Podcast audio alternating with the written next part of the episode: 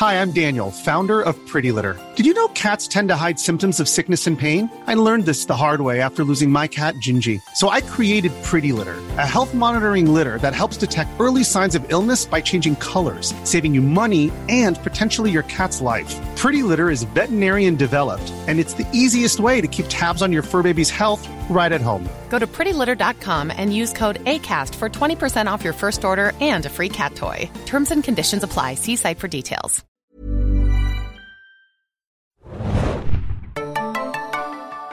Hallo und herzlich willkommen, liebe Leute, zu einer neuen Ausgabe des Serienjunkies Podcast. Heute mit einem Serienbiss-Spezial, würde ich fast sagen. Äh, mein Name ist Felix, ich bin euer Moderator. Meiner Seite sind meine beiden geschätzten Kollegen Hanna. Moin, moin. Und Adam. Ahoi, hoi. Und Hanna, du hast uns heute mal dazugeholt. Äh, wir sind ganz bescheiden, sitzen in deinem Wohnzimmer in Anführungszeichen. Serienbiss ist ja immer eigentlich dein Ding. Und äh, sei an der Stelle auch mal jeden ans Herz gelegt, der es noch nicht bisher gehört hat. Hanna spricht ja regelmäßig mit äh, allerlei Persönlichkeiten aus der Serienindustrie, ob jetzt international oder national. Und heute haben wir uns was Besonderes ausgedacht, denn es gibt eine kleine Meldung und äh, das ist ein super Aufhänger, weil auch Hanna dazu noch ganz viel Material im Köcher hat, das wir auch gleich mit verwursten werden. Und zwar sprechen wir heute ein bisschen über Stars Play. Stars Play äh, ist ähm, eigentlich, wenn man das so ganz einfach sagt, ein weiteres Streaming-Angebot aktuell auf dem Markt. Ne? Davon gibt es ja einige zurzeit. Ähm, wir wollen ein bisschen darüber sprechen, äh, was es damit auf sich hat. Äh, wir nehmen dazu auch ein bisschen die aktuelle Meldung uns zur Brust, dass Starsplay mittlerweile jetzt auch ganz auf eigenen Beinen stehen möchte. Ähm, bisher konnte man zum Beispiel über Amazon als Channel dazu buchen. Das ist jetzt nicht mehr zwangsläufig so. Man kann es auch ganz alleine äh, äh, erwerben. Äh, wir sprechen ein bisschen über das Angebot von Starsplay äh, und auch über die generelle Idee oder Strategie eventuell, die dieser Streaming-Anbieter verfolgt. Und äh, wie bereits erwähnt, gibt es dann am Ende dieses Podcasts dann noch ein bisschen was direkt äh, zu Inhalten von Starsplay. Und zwar hast du, Hanna, noch Interviews geführt mit Serien, die demnächst bei Starsplay zu sehen sind. Genau, Oder und zwar- schon zu sehen sind. Genau, heute nämlich perfekt. Also Ja. Wir nehmen heute das, das, den Podcast auf am 28. Äh, November. Und äh, genau, vor einiger Zeit, ich glaube, es war sogar schon im September, gab es ein internationales Press Junket in London, wo äh, unter anderem Pennyworth, der Hauptdarsteller, ja zum Interview bereitstand. Das könnt ihr auch schon äh, hören. Wie ist das? Jack Bannon? Mhm, genau, Ja. sehr sympathischer äh, Dude, großer Euphoria-Fan, ja auch ganz süß. ähm, und äh, hier hinter dem Podcast kommen nachher noch die beiden Interviews und zwar zum einen mit dem Hauptdarsteller von Dublin Murders und den Produzentinnen dazu und zwar der Hauptdarsteller war auch wirklich ganz, ganz sweet, äh, wohnt in Berlin und spricht dementsprechend auch Deutsch. Also Ach, war sehr, sehr, sehr sympathisch. Auch Aber gebürtiger Ire, Brite? äh, ihre, glaube Ja. ich. Hm, glaube ich, ja. Ich frage ihn im Interview, schon ein bisschen her. Aber er war wirklich, also sehr, sehr sweet. Und danach kommen noch die beiden Hauptdarsteller von äh, The Feed dran, wo der äh, männliche Hauptdarsteller auch ein großer Tschernobyl-Fan ist, was ich auch ganz süß fand. Der war noch völlig da drin. Aber genau, hört mal rein, es war wirklich interessant. Auch generell, vielleicht ganz kurze Info zum Press Junket, fand ich auch ganz interessant. Da werden wir nachher auch noch zu sprechen kommen. Das war ja das internationale Press Junket, sprich es waren auch Franzosen da und Spanier da. Und da die Lizenzen auch in diesen Ländern unterschiedlich vergeben sind, war also immer pro Serie nur unterschiedliche Journalisten aus den verschiedenen Ländern durften dann da rein. Also dann durften die Franzosen teilweise nicht in The Feed, weil The Feed irgendwie anderliz- anders, anderweitig lizenziert ist. Die Spanier durften dann irgendwie nicht in Pennyworth, weil Pennyworth woanders läuft. Also da dachte ich auch nur so, okay, das ist jetzt wirklich, da merkst du erstmal auch, wie Europa weit unterschiedlich die Lizenzen dann auch natürlich verteilt sind. Und das fand ich bei so einem Press Junket äußerst schwierig. Ich finde das auch mal sehr interessant. Ich kann mich erinnern, in diesem Jahr äh, war ich ja noch für ein paar Interviews äh, für Game of Thrones äh, in London gewesen und da wurde dann auch irgendwie angesagt, dass, ähm, ich weiß nicht mehr, welche, äh, welche Seite oder welches Blatt es gewesen ist aus Großbritannien, die hatten keine Erlaubnis mit äh, Sophie Turner zu sprechen. Und entweder da ist mal was vorgefallen, dementsprechend wurden die dann äh, geblacklistet, was natürlich auch ein bisschen seltsam ist. Ich möchte jetzt nicht irgendwie die Gerüchteküche befeuern, aber es war interessant zu hören, dass da auch dementsprechend geguckt wird von den ganzen Pressehändlern. Da muss man sich mal vorstellen, mit solchen Junkets laufen nicht nur die Organisatoren herum, sondern vielleicht auch noch persönliche Assistenten. Gerade bei Game of Thrones vielleicht noch ein bisschen mehr als bei Double Murder, das ist ja nicht ganz so groß. Aber es ist immer erstaunlich, wie viele Rädchen da, wenn wir unterwegs sind und sich gegenseitig bedingen. Genau, also das, was du jetzt andeutest, ist natürlich bekannt, dass auch die Talents bestimmen, also die gucken natürlich über die Liste, wer da ist. Und deswegen hoffe ich auch alle, dass wir uns gut benommen haben. Auch ich jetzt bei. Selten. Also ich nehme mich selten daneben, glaube ich. Nee, und ich finde es ja auch mal so ein bisschen witzig bei den Podcasts. Ich meine, ich habe es ja auch schon mal erwähnt. äh, Podcast natürlich, du musst ja auch relativ dicht dran. Und ich finde es ja doch ein bisschen komisch. Du hast jetzt irgendwie zehn Minuten Zeit fürs Interview und dann sagst du so, ja, es tut mir leid, ich muss jetzt so auf äh, Armlänge in dir ein bisschen ins Anführungsstrichen. Gesicht atmen. genau. ähm, aber deswegen, also versuche ich dann natürlich auch immer die, die, ne, das alles zu wahren, was man wahren muss. Aber ähm, ja, du hast absolut recht. Aber interessant, wie bitter. Stell mal vor, du kommst da hin und dann steht da so, äh, Felix Böhme darf jetzt aber nicht mit Sophie genau. Turner Darf nur mit Christopher Hugh sprechen und das hat, hätte mir auch gereicht, mich zurückzuerinnern an diese Interviews. Aber gut, äh, genug äh, davon. Wir gehen ein bisschen in Medias Res. Und zwar äh, würde ich erstmal damit anfangen, Adam. Äh, Stars. Stars Play. Was, was ist Stars eigentlich? Der gemeine deutsche Seriengucker hat vielleicht das noch nie vorher gehört. Äh, wir aus der Branche sind ein bisschen mehr vertraut. Was ist eigentlich Stars? Ja, Stars ist in den USA neben HBO, Showtime und vielleicht auch Epic so einer der großen Pay-TV-Anbieter, der sich so in den letzten Jahren hervorgetan hat. Wahrscheinlich die äh, bekannteste Stars-Produktion zurzeit, würde ich sagen, ist Outlander. Outlander ist jetzt ironischerweise nicht Teil dieses Stars Play-Pakets, auch wenn manche Leute das immer wieder denken. Aber es gibt natürlich ältere Lizenzverträge mit der RTL-Gruppe, die besagen, dass es zuerst bei RTL Passion läuft und dann bei Vox und dann irgendwann vielleicht auch mal bei Netflix und genau. dann vielleicht irgendwann noch mal bei Starsplay. so absurd. laufen Verträge. Es ist mal. absurd, ja. Genau. Und Starsplay macht ganz viele Eigenproduktionen, von denen ganz viele auch jetzt bei diesem Starsplay-Angebot landen, was es ja in sehr vielen europäischen Ländern gibt und auch in Mexiko zum Beispiel. Für 4,99 kann man sich das jetzt buchen, auch eigenständig als App. Und es laufen dann nicht nur Stars Play-Serien, sondern auch Einkäufe. Also zum Beispiel wissen wir auch, dass mit Hulu zum Beispiel äh, sehr viele Lizenzverträge abgeschlossen werden. Da wird jetzt auch Rami ab dem 12. Dezember laufen und ein paar andere Produktionen, die ihren Weg dorthin finden. Richtig, genau. Du hast es gerade erwähnt. Für 4,99 mittlerweile äh, monatlich äh, kann man sich das holen. Hanna, vorher war es so gewesen, zum Beispiel über einen Channel bei Amazon. Ist ja auch ein beliebtes Mittel inzwischen geworden bei Prime, dass man halt verschiedene Inhalte weiter anbietet über ähm, unterschiedliche Channel, die man dazu buchen kann. Ähm, gibt es unterschiedliche Preise. Es gibt, glaube ich, sowas wie Eurosport konnte man zum Beispiel auch dazu buchen, was mittlerweile auch ein bisschen äh, sich, glaube ich, verändert hat, weil, also es ist ein bisschen es ist etwas konfus, dieses Channel-System, aber man findet da auch äh, Inhalte über Prime hinaus. Genau, weil ich glaube, wir alle wissen, es ist ja nicht so leicht, es ist ja ein wahnsinnig komplexes Thema, so einen eigenen Streaming-Dienst aufzubauen. Also natürlich sind wir immer sehr kritisch und äh, puppen irgendwie rum über Player und was auch immer, aber natürlich ist das ja extrem aufwendig und man muss ja auch die Infrastruktur, die Server und alles bauen. Wir alle wissen, Amazon hat ja auch sehr viele Server, das Ach. ist ja, glaube ich, kein Geheimnis. Und natürlich ist es, sage ich mal, in Anführungsstrichen einfacher zu sagen, hier, ähm, wir kommen mit auf eure Plattform, wir können euren Player benutzen, wir können eure ne, Serverinfrastruktur benutzen, wir können alles benutzen. Ähm, hier sind unsere Serien, ihr zieht euch einen Share, ich glaube, es ist ungefähr so 30 Prozent, glaube ich, ich glaube, es ist kein Geheimnis, ähm, der sich da, äh, der sich da Apple zieht, äh, Amazon zieht, vielleicht ja auch ein bisschen mehr, weil wie du schon eingangs sagtest, ist da ja auch sehr viel Werbung oben so in den Highlights drin zu Stars. Aber du hast natürlich absolut recht, es gibt noch andere Serien-Channels, ich glaube, MGM gibt es einen eigenen Channel, ja. wo ja auch Handmaid's Tale erste, ich weiß nicht, ob die zweite Staffel drin ist. Dann gibt es Set, was ich ja wirklich auch mal abonniert habe dieses äh, Jahr. Das ist der Sony Channel, mhm. weil dort ja diese geniale Serie drin ist, die leider sehr untergeht im deutschen Markt. Call My Agent. Kann mhm. ich jedem nur empfehlen. Leider nicht im Original und ungefähr auf 420p oder so gefühlt. Aber ich kann es trotzdem empfehlen. Ich habe sie sehr geliebt, die Serie. Und äh, du hast recht, die sind dann zu unterschiedlichen Preisen angeboten. Ich glaube, Set kostet 2,99, MGM glaube ich auch. Ähm. Je nach Angebot wahrscheinlich, was sie halt äh, zu bieten haben. Und jetzt gab es, wie gesagt, die Meldung, dass äh, Starspace sich gedacht hat, okay, wir bleiben weiterhin äh, als Channel abrufbar für Prime-Kunden, die das dazu buchen können. Äh, aber wir bieten jetzt auch unsere eigene Streaming-Seite sozusagen an, unser eigenes Streaming-Angebot und lösen uns ein bisschen davon. Vielleicht auch mit dem Hintergedanken, so ein bisschen den, die teuren Mittelsmänner zu umgehen. Ne? Sowas wie zum Beispiel Amazon, die sich halt immer noch was vom Kuchen abholen, du hast es gerade erwähnt. Oder zum Beispiel auch Apple TV, wo es diese Stars-App auch gibt. Ähm, die kann man jetzt auch direkt da so buchen, ganz normal, äh, wenn ihr jetzt das nutzt und kann jetzt sich die Inhalte von Stars so angucken. Ähm, ist das gerade für dich, Hanna, du bist ja ein bisschen mehr in der Industrie verbandelt, äh, ein überraschender Schritt gewesen oder einfach nur eine logische Folge äh, für Starsplay? Ich glaube, es ist eine logische Folge. Allein wegen der Gründe, die du nanntest.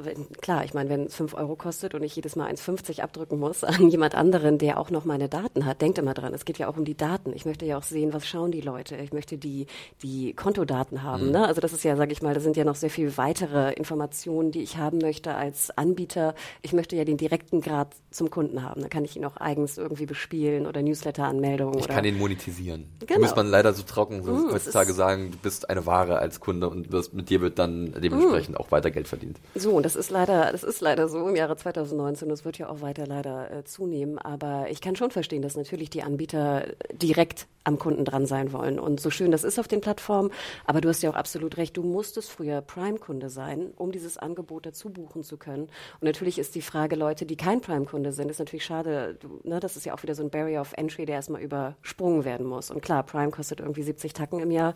Ähm, wenn du jetzt Werbung gesehen hast von Starsplay irgendwie bei YouTube oder ähnlichem, die Frage, ob jemand, der Spanish Princess sehen möchte, jetzt irgendwie 70 Euro zahlt für, für Prime ein Jahr und dann noch die 5 Euro oder dann den, den Probemonat macht. Das ist natürlich ja. ein bisschen, ne, ist ein bisschen weit. Und ähm, ich möchte noch eine Sache kurz erwähnen, das fand ich nämlich sehr interessant eingangs. Adam, du hattest ja erwähnt, das ist ähm, äh, weltweit ja auch zu, zu sehen mittlerweile. Also ich glaube, zum Start waren es 48 Länder. Ich weiß es komischerweise noch sehr genau, die Zahl, weil nämlich der COO, Hirsch heißt der, glaube ich, bei einem sehr guten Podcast auch war, den ich sehr empfehlen kann. Der heißt Strictly Business und kommt von Vanity, äh, von Variety. Und Würde dort ich gerne verlinken nochmal bei uns in der News. Und dort erzählt er nämlich, und das fand ich nämlich sehr interessant, dass äh, sie natürlich in USA sehr groß sind und es ist ja auch einzeln abbuchbar. Die App gab es ja auch schon ein paar Jährchen, soweit ich weiß, in, in den USA. Und dass sie halt äh, international sich erweitern wollten und de facto eigentlich fast fast, nicht alle, aber viele Hulu-Serien äh, gekauft haben, weil ja Hulu gesagt hat, international machen wir jetzt erstmal keine äh, Erweiterung. Und, Disney äh, Plus ärgert sich jetzt, wenn sie nach Europa kommen und keine Hulu-Serien da anbieten können. Und Hirsch sagt explizit in diesem Podcast, und das fand ich wirklich erstaunlich, dass er, er, er gedrückt ist, also fast O-Ton so aus, die internationale äh, Erweiterung haben wir via Hulu-Serien finanziert, weil natürlich die, der Lizenzeinkauf international ist natürlich teuer, klar, keine Frage, aber es ist natürlich billiger, als jetzt für 20 Millionen eine Serie zu produzieren. Ja. Ne? Also das fand ich ganz interessant, dass eigentlich der, der Internet, die Internet internationale Erweiterung basiert auf Hulu-Serien, ja. wenn man es mal grob äh, ne, und ein bisschen überspitzt ausdrücken möchte. Und Hulu ist auch in den letzten Jahren zu einer richtigen Marke geworden, auch die äh, nicht nur durch Handmaid's Tale sich ein Profil geschaffen hat, ist sicherlich damit die größte und auch äh, prestigeträchtigste Serie nach wie vor im Portfolio, aber äh, uns ist das dieses Jahr auch schon aufgefallen. Ich erinnere mich, wir hatten auch schon einen Podcast gemacht dieses Jahr mit so ein bisschen äh, kleines Fazit, Zwischenfazit. Und da waren auch Titel, genug Titel von Hulu mit dabei oder auch in unserer Vorschau, wo wir gesagt haben, das sind interessante Sachen, ähm, die haben wir auf jeden Fall im Blick und umso ähm, besser, wenn sie irgendwie in Deutschland ankommen. Jedoch, Adam, jetzt Frage an dich, sie kommen zwar in Deutschland an, aber natürlich mit so einem weiteren Channel, mit einem weiteren Streaming-Anbieter für 5 Euro im Monat, haben wir weiterhin eine Zerhackstückelung von Inhalten. Ne, man könnte auch sagen, okay, warum sind die nicht einfach bei Amazon Prime mit drin? Nee, du musst nochmal extras für bezahlen, um halt Zugriff auf diese ähm, Serien zu bekommen, die sich halt Starsplay gesichert hat. Ähm, ist das Angebot von Starsplay so gut, dass man sagt, ich würde das Geld locker bezahlen? Oder findest du es auch ein bisschen ärgerlich für einige Konsumenten, die sagen, na, jetzt wieder was, was ich dazu buchen muss? Also wenn ich mir hier so die Liste der Serien angucke, die inzwischen zur Verfügung stehen, dann ist die auf jeden Fall 5 Euro wert. Aber man muss sich gleichzeitig auch vor Augen fassen oder vor Augen machen, dass es jetzt keine super Mainstream-Serien sind. Also du findest hier nicht das nächste Game of Thrones oder das nächste. Na gut, du findest hier so Kritikerlieblinge, sowas wie Killing Eve natürlich. Äh, aber es sind halt alles nicht so die Massen Megaserien. Also es ist kein NCIS da oder kein Big Bang Theory, sondern eher hier so was Kleines, Feines, was in den USA, wenn du dir die Quoten mal anschaust, auch meistens nicht so über weiß nicht, zwei, drei Millionen Zuschauer, wenn überhaupt, äh, kommt. Aber du hast halt wirklich so, so, ein paar kleine Perlen mit dabei. Also auch Castle Rock zum Beispiel war ja überraschend, zum Beispiel für uns, dass sich äh, Stars Play gesichert hatte. Oder ähm, sowas wie jetzt hier ähm, Sweet Bitter. Sweet Bitter, was ich zum Beispiel sehr gerne mag. Oder wieder, ja. die direkt von Stars Play kommen. Äh, also da findest du schon einiges. Für fünf Euro auf jeden Fall mehr, als du jetzt zum Start zum Beispiel bei Apple TV finden würdest. Ja, den Vergleich kann man durchaus mal bringen. Also Apple hat noch nicht das Volume, äh, wollen sie eventuell auch gar nicht so richtig haben. Äh, da ist die Auswahl bei Starsplay definitiv größer. Und ich habe auch in der Vorbereitung für diesen Podcast bin ich durch die Liste gegangen, die wir hier haben. Und ich war ein bisschen selbst überrascht, dass ich da mehr als die Hälfte, wenn nicht sogar drei Viertel der Titel alle gesehen habe, ähm, was dann vielleicht doch ein bisschen für den Seriengeschmack von mir exemplarisch ist, dass ich halt auch gerne mal die etwas unbekannteren Sachen eine Chance gebe. Ähm, und äh, ich hier sagen muss auch, also da kann ich euch locker 10 bis 15 mit äh, auf den Weg geben und sage, das ist ähm, alles sehenswert. Wobei interessant auch ist, und das rührt vielleicht auch so ein bisschen, also eigentlich nicht ganz. Ich habe mich immer gefragt, was so die Senderidentität von, von Stars ist. Es ist immer interessant zu überlegen, ne? was versucht ein Sender mit seinen Serien zu erreichen. Äh, hier ist es jetzt auch ein bunter Mischmasch, klar, weil auch viel von Hulu kommt, auch von AMC sind ein paar Sachen dabei, oder zum Beispiel Killing Eve ist ja auch BBC mm, America, ne? Also Also es gibt so ein bisschen eine Mixtur da drin. Ähm, und hier lässt sich, glaube ich, auch schwer so festlegen, was die Identität von Stars Play ist, bis auf den Punkt, den Anna gerade gebracht hat. Es sind eher so Perlen, so unbekanntere Sachen. Aber ansonsten, genremäßig, sind die sehr breit aufgestellt, oder, Hannah? Also das Interessante ist ja, dass eigentlich, soweit ich mich erinnere, ähm, als Stars gestartet ist, gut, wir hatten ja, wir erinnern uns auch noch an so Serien wie Spartacus, Natürlich, ne? natürlich. Ihr natürlich auch, war ja auch sehr erfolgreich in Deutschland. Ne? Ja. Wo lief das nochmal? Lief das bei ProSieben? Mein Video konnte man das tatsächlich lange Zeit kostenlos sehen. Okay, ach, Da stimmt. habe ich tatsächlich ein, zwei Staffeln mal geschaut oder so. Das war vor vielen, vielen Jahren. Ja. Ähm, und ich glaube, damals war die Identität noch eher so ein bisschen, ich hatte das Gefühl, das war auch so ein bisschen komisch sexy und Ja, so Action. ein bisschen, ja, ein ja. bisschen prollig. Eher männlich ganz, ne? orientiertes Publikum, würde ich Genau. behaupten. Ähm, aber soweit, wie du schon sagtest, Adam, Outlander war natürlich ein riesen Hit weltweit. Und ich hatte auch das Gefühl, ich glaube sogar Hirsch äh, in dem Podcast mit Variety sagt es auch explizit, dass sie relativ eindeutig äh, bestimmt haben, jetzt vor so zwei, drei Jahren, dass eigentlich die weibliche Zielgruppe im Fokus steht und auch im Mittelpunkt steht. Ähm, Zumindest bei Stars USA. Wenn, wenn wir jetzt bei Stars Play sind, ist es ein bisschen breiter schon. Aber klar, das unser, genau, das ist das Ding. Wir haben es gesehen, wir haben es bereits erwähnt, wieder Sweet Bitter. Ähm, Und Count, Counterpart jetzt vielleicht nicht. Vielleicht so. Ich habe es ja gern gesehen. Ja. äh, nee, aber äh, ich glaube, dass, also das, wenn du mich fragst, was ist die Identität, hat man immer noch so das Gefühl, eigentlich durch die, die starke Fokussierung in den USA zumindest, sind Frauen so ein bisschen im Fokus. Und ich fand es auch ein bisschen witzig, ich glaube, unter einem Artikel von, unter dem Artikel, Adam, was, den du geschrieben hast, war auch irgend so ein, wieder so ein typischer Blabla-Kommentar von uns in der Community, ach, das geht ja sowieso nur an die Frauen oder so, wo ich dachte, hast du mal ins Portfolio in Deutschland geguckt? Denn ich glaube, hier kommt auch so ein kleiner Disconnect, auf den ich gerne noch mal kurz zu, zu sprechen kommen Ja. möchte. Denn, also, man hat im Kopf, es geht eigentlich eher an Frauen. Ich habe auch das Gefühl, dass die Marketingkampagne mit Spanish Princess, White Queen und Co. Frauen ansprechen möchte. Man sieht es ja auch, wo sie, also jetzt natürlich, wenn ich aus dem Marketing komme, sehe ich ja auch, wo diese Werbung ausgespielt wird. Meist sozusagen bei YouTube auch eher frauenlastigen Make-up, äh, ähnlichen Themen. Im Endeffekt war natürlich White Queen sehr erfolgreich in den U äh, in UK. Ich habe mal geschaut, ich glaube, die hatten irgendwie sechs Millionen Zuschauer in der BBC oder so. UK-Quoten sind jedes Ja. Mal ein absolutes für mich. Wirklich, das ist der absolute Wahnsinn, was auf dieser Insel abgeht. So, ist Gentleman. Jack, ne? Sechs Millionen Zuschauer. Das ist wirklich, ich frage mich immer, ihr, ihr habt doch weniger Leute als wir und dann sitzen sechs Millionen vom, vom Fernseher. Ja. Ich verstehe es nicht. Ähm, und deswegen verstehe ich sozusagen auch diese, dieses Franchise. Und wir haben ja, wir versuchen es mal auseinanderzubröseln. Das ist also White Queen fing an, dann gab es White Princess und dann gab es jetzt, gibt es jetzt Spanish Princess. Ich muss ganz ehrlich sagen, aber in Deutschland würde ich sagen, ist der Buzz sehr viel geringer. Ja. Also, sorry, ich Das kann er so bestätigen. Der Arzt. ähm, ich glaube auch, dass das wirklich kein wenig Bass hat, auch nicht unter jungen Teenager, also weiblichen Teenagern. Ich, ich glaube, es ist- hat ja auch geschichtlich, es ist ja auch ein englisches Thema. These, äh, wenn ich kurz einwerfen kann. Es ist ja wie das, das Queen Princess Franchise. Vielleicht ist da auch die Idee, einfach zu sagen, wir können halt so Konvergenzen schaffen, dass sie gucken zum einen, sie fangen mit der einen Serie an, gucken weiter und gucken dann noch die dritte weiter. Das sind, die, das sind die drei Serien, die halt irgendwie in Verbindung miteinander stehen und dadurch können sie halt vielleicht garantieren, dass die halt auch wirklich, dass Leute mitgenommen werden. Aber ist nur so eine Überlegung, weil aus irgendeinem Grund muss es ja beworben werden. Das ist ja das Ding, was dich gerade so auch ein bisschen verwirrt. Und du bewirfst natürlich auch wirklich eher die reinen Eigenproduktion als jetzt Killing Eve zum Beispiel, was ja über BBC America und AMC dann so ein bisschen, bisschen Fremdproduktion ist. Absolut, guter, guter Punkt. Aber hier nochmal, ich möchte noch einmal drauf rumreiten, dann Ja. höre ich auch auf. Spanish Princess, genau wie ihr sagtet, ist ja schon der, der zweite Spin-off. Ja. So, und ich finde ja immer schwierig, wenn du Neukunden gewinnen möchtest mit einem zweiten Spin-off, wo die Originalserie nicht so einen großen Bass hatte, also jetzt in Deutschland. Mhm. Ne, weil natürlich, wenn ich jetzt sage, ach, wie interessant, Kostümdrama, habe ich Bock drauf, oh shit, ich muss eigentlich am Anfang anfangen. Wisst ihr, was ich meine? Mhm. Ja. Das ist ja immer so, ich würde ja nie mit Spanish Princess anfangen, ich persönlich. Vielleicht machen es ja viele.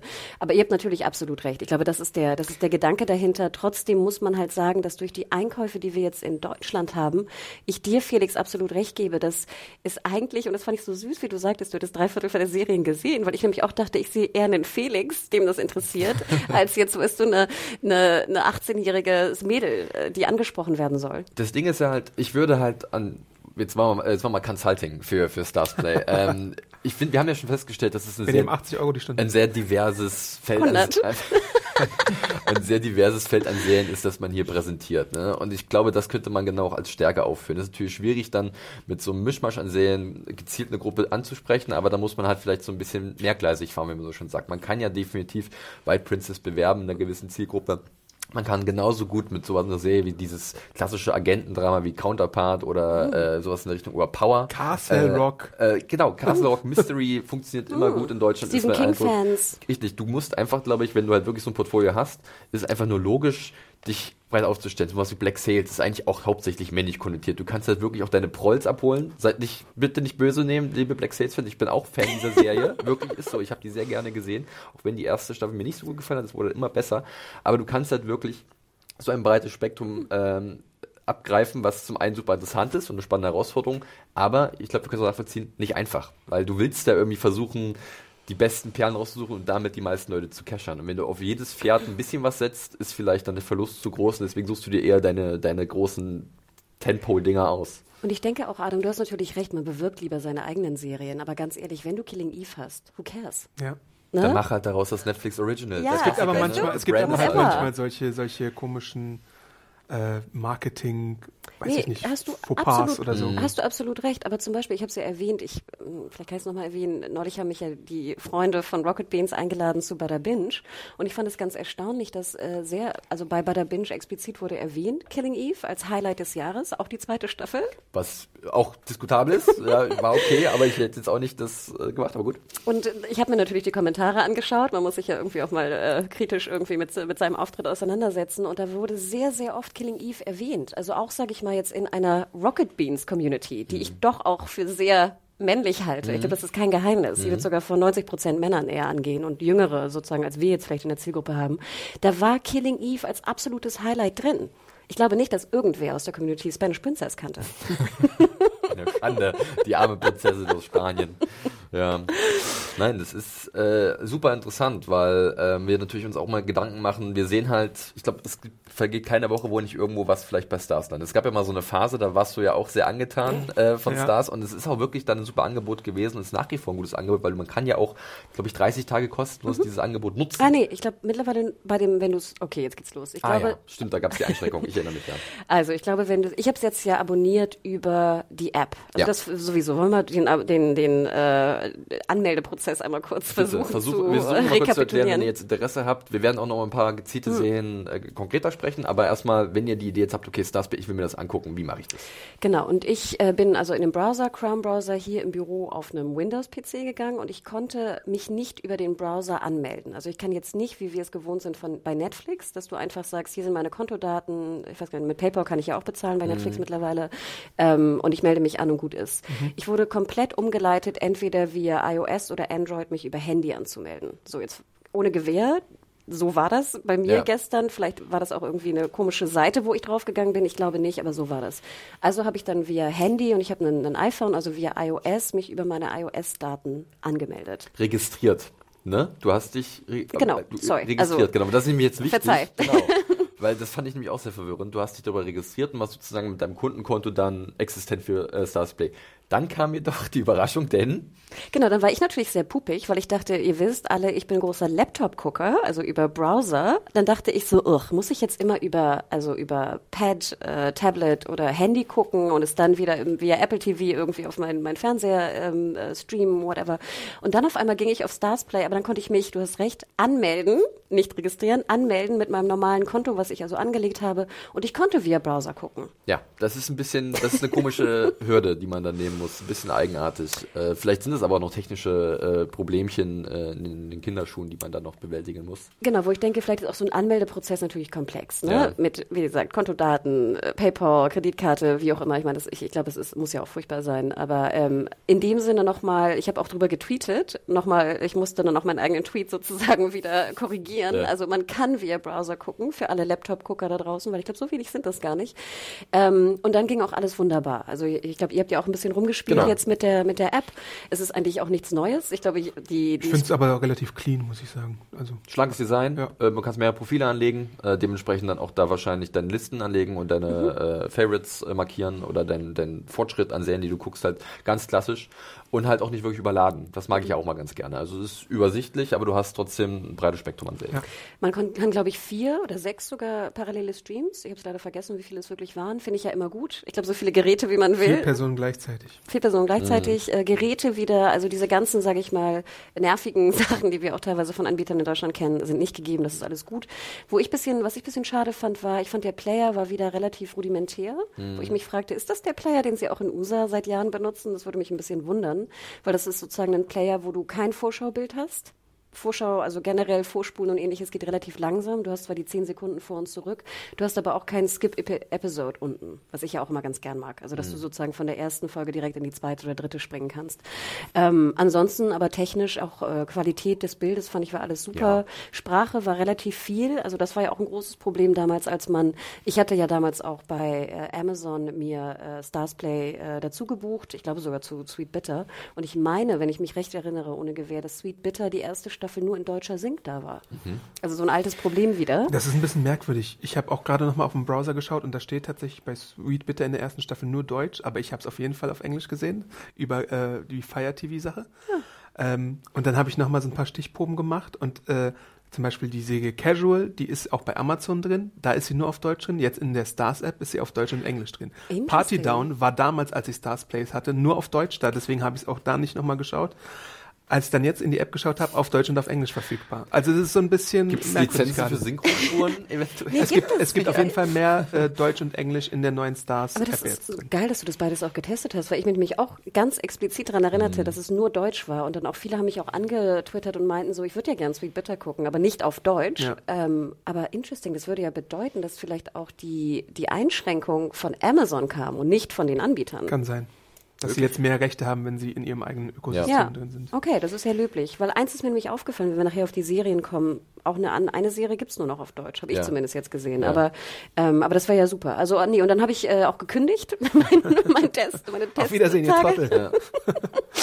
meine 14 Tage, nein, weil ich ja auch wusste, ich habe, ich weiß, ich kenne ja, ich habe ja, bin ja sehr ich habe meinen mein Binge im Dezember schon durchgeplant. So, da ist kein, okay. kein, kein Platz, Platz, mehr für, für Experimente. Ja. Und deswegen habe ich ihn gleich gekündigt und es ist genauso wie auch bei, weil ich es ja jetzt über mobil gemacht habe, das ist ja das, das Löbliche auch, wie auch bei Apple TV, dann wird dir angezeigt, du hast jetzt noch also zwölf Tage oder ja. 13 Tage bis zum so und so vielen, so und so vielen kannst du es benutzen und du bist raus. Das ist ja interessant. Also du hast sozusagen eine Probezeit von 14 Tagen, mhm. also nachdem du, ist ja keine Probezeit, nachdem du gekündigt, doch, kann man ja. so nennen, ja. Also sprich, äh, du kannst es 14 Tage kostenlos nutzen und dann halt ohne Probleme kündigen äh, rechtzeitig. Äh, ich habe das vorhin nochmal gesehen, wenn man über den äh, Channel geht. Bei Amazon hast du 30 Tage kostenlos. Stand oh. da oben. Also zwei Wochen mehr. Ah. Ähm, und ich weiß nicht, ob sich das noch ändern wird, aber ich habe vorhin extra nochmal geschaut, äh, wenn ich den äh, Stars Place Channel äh, buchen möchte bei Amazon, sind es halt dann 30 Tage kostenlos nutzen. Und mir war auch mal so, dass eigentlich lange Zeit mal 14 Tage waren. Mhm. Deswegen hat mich das vorhin so ein bisschen verwundert. Also ihr merkt schon, das ist Vielleicht jetzt zu Black Friday oder sowas wieder. Wer weiß, vielleicht ist es gerade ein Angebot gewesen oder so, aber es ist äh, etwas konfus, aber zwei Wochen sind Minimum drin, falls ihr mal Stars Place auschecken wollt. Und denkt immer dran, das hatten wir ja schon in dem letzten äh, Gespräch, was wir geführt haben bei Apple TV äh, versus Disney, glaube ich, auch besprochen. Es ist ja, finde ich ja, ich habe ja schon mal einen Probemonat gemacht, glaube ich. Ich erinnere mich auch, ich glaube, es waren sogar 30 Tage ja. via meiner Amazon-Login-Daten. Ja. Und dann finde ich es natürlich eigentlich ganz geil, dass ich jetzt nochmal einen Probemonat machen kann über meine mobilen Daten. Ja. Ähm, muss man ja auch nicht unbedingt. Also ist ja auch ein bisschen viel, sag ich mal. Ja. Aber ich war sehr dankbar. Du kannst es also anmelden, gleich kündigen und dann ja immer noch überlegen, ob du es wieder verlängerst. Okay. Ähm, soweit zu den technischen Gegebenheiten von Stars Play und auch so ein bisschen Hintergründe und äh, was sich so vielleicht gedacht wurde mit dieser, äh, mit diesem Streaming-Angebot. Ähm, wir hatten ja schon ein bisschen angekratzt. Die Notwendigkeit ist immer so ein schöner Begriff heutzutage, weil man muss sich ja auch ein bisschen überlegen, wo investiert man sein Geld in welches Streaming-Angebot. Mhm. Ähm, da haben wir ja schon über einige Serien gesprochen, die auch schon erwähnt. Äh, wollen wir da noch ein bisschen konkreter drauf eingehen? Äh, oder du hast noch was, Hanna, bevor genau. wir da uns äh, kümmern? Doch, eins würde ich dazu mhm. noch schon gerne sagen, ähm, wenn ihr nichts anderes mehr habt, weil nee. äh, mir nämlich noch einfiel, das fand ich nämlich auch ganz interessant. Hirsch in dem Interview sagte damals, dass er mit Stars Play eigentlich nicht konkurrieren möchte mit einem äh, mit einem Netflix mhm. oder einem Amazon Prime Video. Er geht strategisch ganz klar rein. Er möchte die Nummer dann drei sein. Und das fand ich ganz interessant, dass, also die Add-on sozusagen zu deinen Main-Streaming-Anbietern. Äh, und das fand ich ganz interessant, dass jetzt schon nicht nur das, äh, das Battle zwischen den, sage ich mal, Prio-Streaming-Anbieter ist sowieso schon äh, lange da, aber jetzt habe ich das Gefühl, kommen so die Nummer drei. Äh, Stufe eins und Stufe mhm. zwei, so, ne, die sich so ein bisschen ähm, ja unten drunter einordnen. Genau, und ich meine, wir können ja auch diskutieren im deutschen Markt. Ich würde sagen, Nummer eins und zwei ist eigentlich Netflix, Amazon Prime. Sky Ticket immer so, ne, je nachdem, wie stark man da auch die HBO-Serien favorisiert, würde ich sagen, ist noch einen Tick höher. Und jetzt eigentlich ist so das, der große Kampf ausgebrochen zwischen Stars Play, äh, Apple TV, dann kommen Magenta kann man noch mit rein, wobei man kann das ja schon fast wieder als komplette Plattform sehen, die auch andere Sachen anbietet. Ne? Genau, Magenta, du hast absolut recht. Dann haben wir jetzt die deutschen Anbieter. Join Plus Plus. Genau.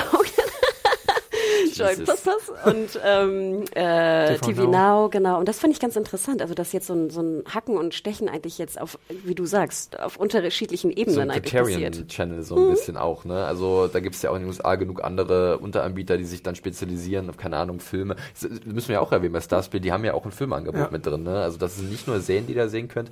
Da gibt es auch äh, gewisse Titel, die vielleicht auch, das fand ich auch mal ein bisschen, ich muss gar nicht sagen, ein bisschen frustrierend, weil ich dachte, ich habe das bei Amazon mal einen Film gesehen, den ich mir da angucken wollte später und dann das ist der zu Stars, Stars Play gewechselt. ähm, und äh, das ist, glaube ich, für viele äh, nach wie vor ab und zu ein bisschen ärgerlich. Sie sagen, warum kann das nicht einfach alles an einer Stelle sein? Aber ja, dann wird nicht genug Geld verdient werden an verschiedenen Orten. Es ist einfach so. Ja, dann äh, gehen wir noch mal ein bisschen aufs Angebot ein, äh, speziell äh, die Serien. Also wir hatten ja schon zwischendurch ein paar Sachen erwähnt und äh, wir haben uns jetzt als kleine Aufgabe gestellt, mal ein bisschen konkret vielleicht ein paar Sachen zu erwähnen, äh, wo wir für bürgen würden, warum sich das uh. wirklich lohnt, die äh, 4,99 Euro im Monat zu zahlen, beziehungsweise erstmal die zwei Wochen Probezeit mitzunehmen. Ähm, habt ihr was, was euch sofort bei Stars Play in, ins Auge springt und gesagt, sagt, das ist ähm, unbedingt sehenswert. Ähm, Hanna? Also Adam hat es ja schon erwähnt. Also wenn ich mir jetzt die Serien hier anschaue, ich glaube, ich hab, wir haben mal so eine grobe Liste gemacht. Genau. Ne? Also kein, kein, wir, nicht, dass sie vollständig ist. Das, was wir finden konnten, haben wir rausgeschrieben. Wir sind auf, ich glaube, 49 gekommen ja. ungefähr, knapp 50. Vielleicht, vielleicht haben wir was übersehen. Ähm, also natürlich, wir haben es ja schon erwähnt. Ein Counterpart kann ich jedem ans Herz ja. legen. Ist natürlich ein bisschen frustrierend, weil die Staffel dann ja auch, die Serie endet nach der zweiten. Auch mit einem Ende, was an und für sich ein gutes Ende gewesen ist, aber grundsätzlich war da noch viel Luft nach oben. Aber Stars hat dann auch irgendwann sehr, wie wir bereits erwähnt haben, rigoros gesagt, äh, andere Identität, wir beenden das hier und äh, investieren unser Geld an anderer Stelle. Und da, und da muss ich nochmal pluggen, ich habe ja auch ein Interview geführt mit Christiane Paul, äh, die ja auch bei ja. Counterpart mitspielt. Und, und es war, nämlich, es war nämlich sehr süß. Also wenn ihr Fans auch von der Serie seid, hört mal in das Interview rein, weil es war nämlich, ich glaube, zwei Tage nachdem äh, die Cancellation mhm. angekündigt wurde. Und es war sehr interessant, wie Christiane Paul davon erfuhr und wie sie auch so erzählte vom Set, weil die haben es ja auch in Berlin gedreht. Ne? Sie haben es ja auch bei uns sogar in der Straße gedreht. Äh, Unsere Fahrradständer wurden blockiert von so einem Schild, hier wird gedreht. Absolute Schweinerei. Um, ähm, und also ein Counterpart ist, ich finde es ist ein bisschen langsam. Ich hätte mir mhm, wahnsinnig zäh. Es ist einfach so, muss man ganz ehrlich sagen. Es ist halt so ein Agenten-Thriller, der halt ein bester kalter Kriegsmann hier runter erzählt wird. Erinnert so manchmal ein bisschen an John Le Carré. Ähm, aber äh, es hat halt eigene Vorzüge dadurch so ein bisschen. Und ich glaube, das war auch so ein bisschen leider das Fatale an der Serie. Also ich glaube, hätten sie da das Tempo ein bisschen hochgeschraubt, wäre das wirklich ein super Ding gewesen. Und wie gesagt, ich finde es immer noch sehenswert, aber ja, ihr müsst Geduld haben. Geduld ähm, haben, bisschen Spaß haben an äh, Sci-Fi-Elementen ist auch mit drin. Äh, die Prämisse an sich ist halt eigentlich ziemlich cool und ausgefallen und der Cast ist sowieso absolut allererste Sahne. J.K. Simmons äh, führt er an, in doppelter Fassung sogar. Er spielt eine Doppelrolle. Und dann gibt es noch äh, weitere sehr bekannte Namen, die sich da tummeln. Also äh, ich kann es auch nur empfehlen. Und ich kann auch, auch empfehlen, nur so als kleiner Geheimtipp, wenn ihr mal in Berlin seid oder in Berlin wohnt, äh, macht mal so eine Tempelhofführung. Mm, ja. Denn wirklich, es ist äh, Wahnsinn. Man kann auch spezielle Führungen sozusagen bestellen mit bestimmten Fokus. Und es werden ja einige Filme und Serien auch gedreht dort auf dem Areal. Aber das ist wirklich, also das finde ich ist das beste Package. Schaut die Serie, äh, ihr müsst dann nicht bei uns in die Straße kommen, das ist relativ entspannt, aber geht dann, macht dann vielleicht so eine Tempelhofführung. Also das ist wirklich ganz, ganz, ganz fantastisch. Und als zweites würde ich auch die Serie nehmen, Adam, wie du erwähnt hast. Party Down ist eine ganz fantastische Comedy, die ich sehr geliebt habe, die jetzt auch schon ein bisschen älter ist. Jetzt? Are We Having es ist wirklich äh, klassisch. Und das Tolle ist, jeder, der da mitspielt, ist heute ein Superstar. ja. Das ist ja wirklich so. Da gibt es keinen Menschen, selbst Gaststars. Das sind einfach, das sind, es macht so viel Spaß, die heute zu sehen. Ich finde, sie ist auch ganz gut gealtert. Auch die Jokes gehen noch. Mhm. Ähm, Party Down äh, könnt ihr auch mit Freunden, wenn ihr mal so einen Abend macht. Die Folgen sind abgeschlossen, sind geht halt um Catering Service, wo sozusagen in Anführungsstrichen gescheiterte Existenzen äh, jedes Mal eine neue Party catern. Sind kurz zum Durchbruch. Die schaffen es bald.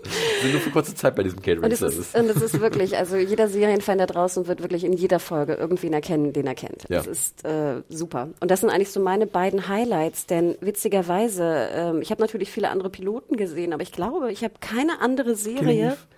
Ach ja, stimmt. Sorry. Killing Eve, du hast recht. ja. Sorry. Willst du darüber reden? Äh, Killing Eve muss natürlich auch genannt werden. Klar. Äh, ich, hatte, ich hatte andere Serien äh, im, im Blick, weil ich dachte, du würdest Killing Eve erwähnen. Sorry, dann erwähne nochmal schnell Killing Eve. Also Killing Eve, erste Staffel, superb, äh, wirklich Wahnsinnsserie, super erfolgreich, fantastisch. Ich, jeder sollte sie schauen. Ähm, zwei, zwei, ne? Ich wollte gerade sagen. Zweite Staffel hatte ich meine Probleme. Ich bin froh, sie gesehen zu haben. Aber typisches Beispiel. Ich habe natürlich Killing Eve auch meiner Mutter empfohlen. Sie hat die erste Staffel auch durchgebinged und geliebt. Ich glaube, sie hat sie in zwei Abenden wegge wegge weggerockt. Und dann fragte sie mich halt, was ist mit der zweiten Staffel? Und ich meinte, Mami, du kannst sie schauen. Ich würde dir aber eher empfehlen, was anderes zu sehen. Du musst sie nicht schauen. Und wenn du mit so einem guten Gefühl aus der ersten gegangen bist, würde ich es sogar eher nicht tun es gibt halt diese Serien, die halt unfassbar äh, gut abliefern in der ersten Staffel, wo es schwierig ist, nochmal auf dieses Niveau zu kommen und dann äh, sich vielleicht ein bisschen überheben ähm, und dann irgendwie ihren Zauber verlieren. Das ist vielleicht nicht ganz so drastisch gewesen mit Killing Eve für mich persönlich, aber ein bisschen was von diesem Gefühl der ersten Liebe war verflogen, muss ich ganz ehrlich sein. Ja. Und es ist ja auch ganz eindeutig. Ich meine, äh, Phoebe Waller-Bridge, die ja auch die Serie kreiert hat und auch viel mitgeschrieben hat in der ersten Staffel, war halt bei der zweiten Staffel raus und äh, man merkt es halt auch ein bisschen. Und du hast absolut recht. Viele fanden sie immer noch sehr gut. Ich glaube, sie ist auch äh, in einem hohen Niveau, auch ja. besser als viele andere Serien, die da draußen sind. Ähm, aber ich finde, es ist keine Pflicht mehr. Und das finde ich ganz interessant. Hm. Ja, ich fand die zweite Staffel, ja, da würde ich glaube ich so unterschreiben. Das, das würde ich so. Ich, ich möchte nur äh, plädieren für die zwei Stars Halbstünder, Sweet Bitter und mhm. Wieder äh, zwei äh, Serien, die in den USA wirklich so vor einem Nischenpublikum abliefen, muss man schon äh, so sagen. Äh, Sweet Bitter geht um die 22-jährige Tess, äh, die in einem m, schicken Restaurant in New York anheuert und da so ein bisschen die Gastronomie-Szene kennenlernt und die Geflogenheiten hinter den Kulissen, die Mitarbeiter des Restaurants, so eine freundschaftliche Beziehung mit äh, der von Kathleen Fitzgerald gespielten Simone äh, aufnimmt und auch so ein paar Affären hat und überhaupt so, man merkt, wie es da zugeht und auch sowas wie Trüffel zum Beispiel mal kennenlernt. Und, oh. äh, als, als Luxus äh.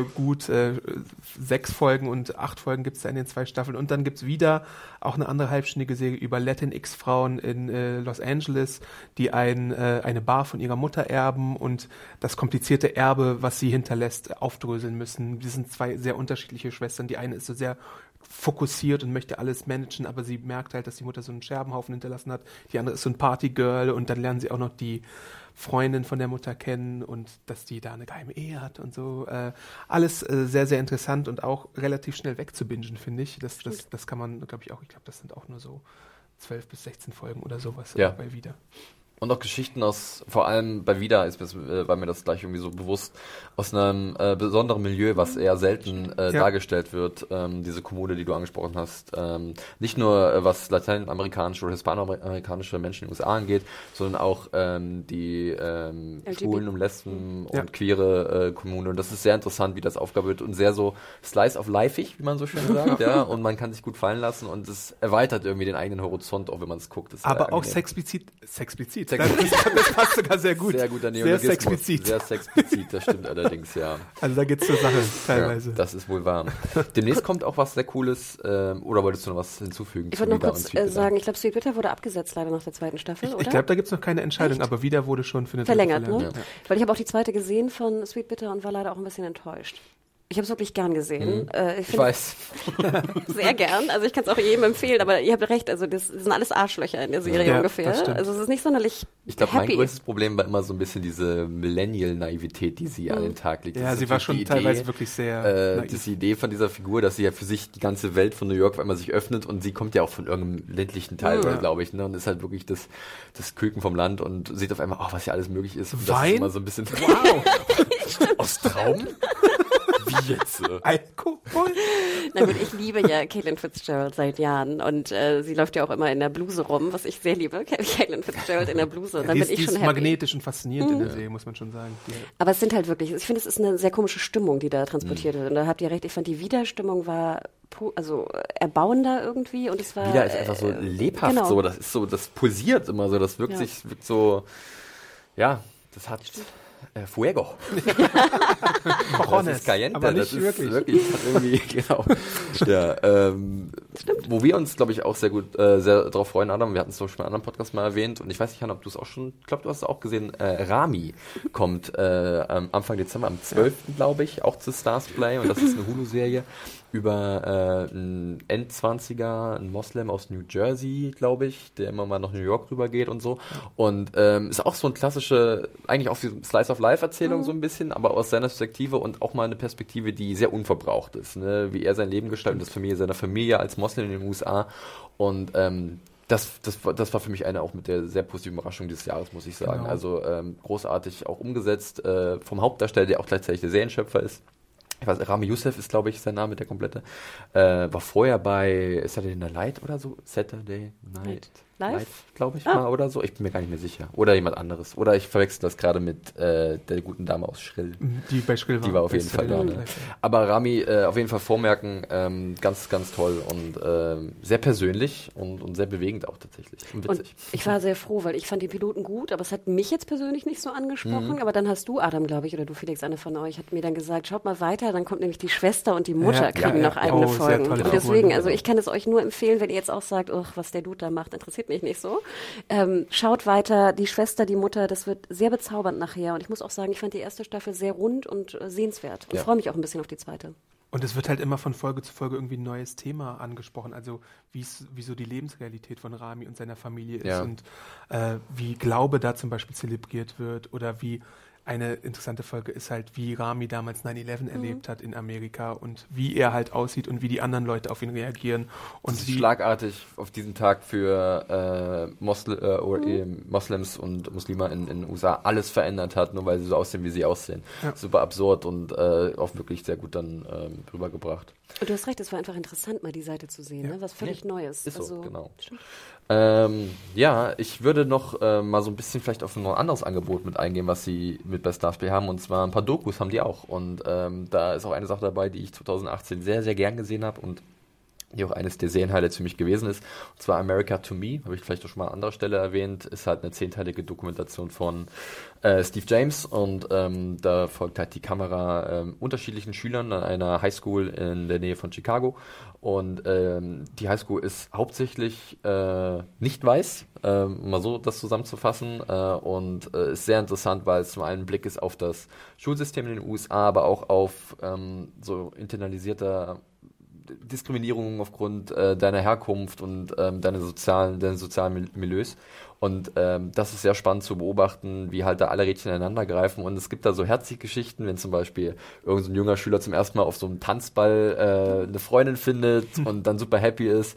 Aber es ist auch hart, weil ähm, viele Schüler auch vielleicht nicht richtig behandelt werden aufgrund ihrer Herkunft und äh, es ist ein sehr, sehr interessantes äh, soziales Ding, also ähm, kann ich auch nur jedem empfehlen. Ebenso wie Warriors of Liberty City, wo es um so Kinder aus auch im eher ärmlichen Verhältnissen geht, die halt dann eine Möglichkeit bekommen, über so eine Sportveranstaltung oder so einen Sportverein ähm, sich eine Chance zu erarbeiten. Oder auch was relativ Neues, äh, Leavenworth ist auch eine Doku von Stars, äh, wo es um einen, ja man kann schon sagen, Militärverbrecher geht, aus den USA, jüngerer Geschichte, der dann begnadet wurde, ähm, der saß ein für äh, einen Mord, der war irgendwie, glaube ich, Truppführer in, in Afghanistan hat halt dann äh, ja durchgewunken, dass ähm, drei Zivilisten erschossen wurden und dafür wurde er dann halt verhaftet und dann wurde er irgendwann begnadigt von Trump und äh, das hat dann irgendwie Fragen aufgeworfen. Also es gibt auch solche Dinge, äh, ist ja mittlerweile auch sehr beliebt, Doku-Serien, äh, wir sehen es ja, äh, Netflix haut da gefühlt ja auch jede Woche eine neue raus. Also wer da noch Interesse hat, ähm, vor allem den sehr amerikanischen Themen, äh, der ist da bei Starsplay auch gut beraten. Danke dafür. Ich habe aber, soweit ich mich erinnere, halt in der App nochmal geschaut, weil America to Me hattest du halt immer wieder erwähnt und es war bei mir auch auf der To-Do-List und ich dachte, dann kann ich es jetzt ja machen in meinen 14 da kommt Tagen. der kleine Wermutstropfen jetzt. Und leider, es ist nur auf Deutsch da. Und äh, jetzt müsste ich nochmal schauen, ob es vielleicht jetzt bei Amazon im Channel dann irgendwie doch auf Englisch auch Ja. ist. Aber ich hatte jetzt also in meinem Kurzschnelltest in der App nur eine deutsche Sync und zwar so eine schlechte Doku rübergesprochene Ja, Sync auch noch. doof. Ich habe geguckt, bei den anderen ist die englische Tonspur lustigerweise dabei. Nur bei America to Me ist es halt drüber synchronisiert und das ist etwas eigenartig. Ist Also- trotzdem sehenswert, aber es wäre natürlich schöner, ähm,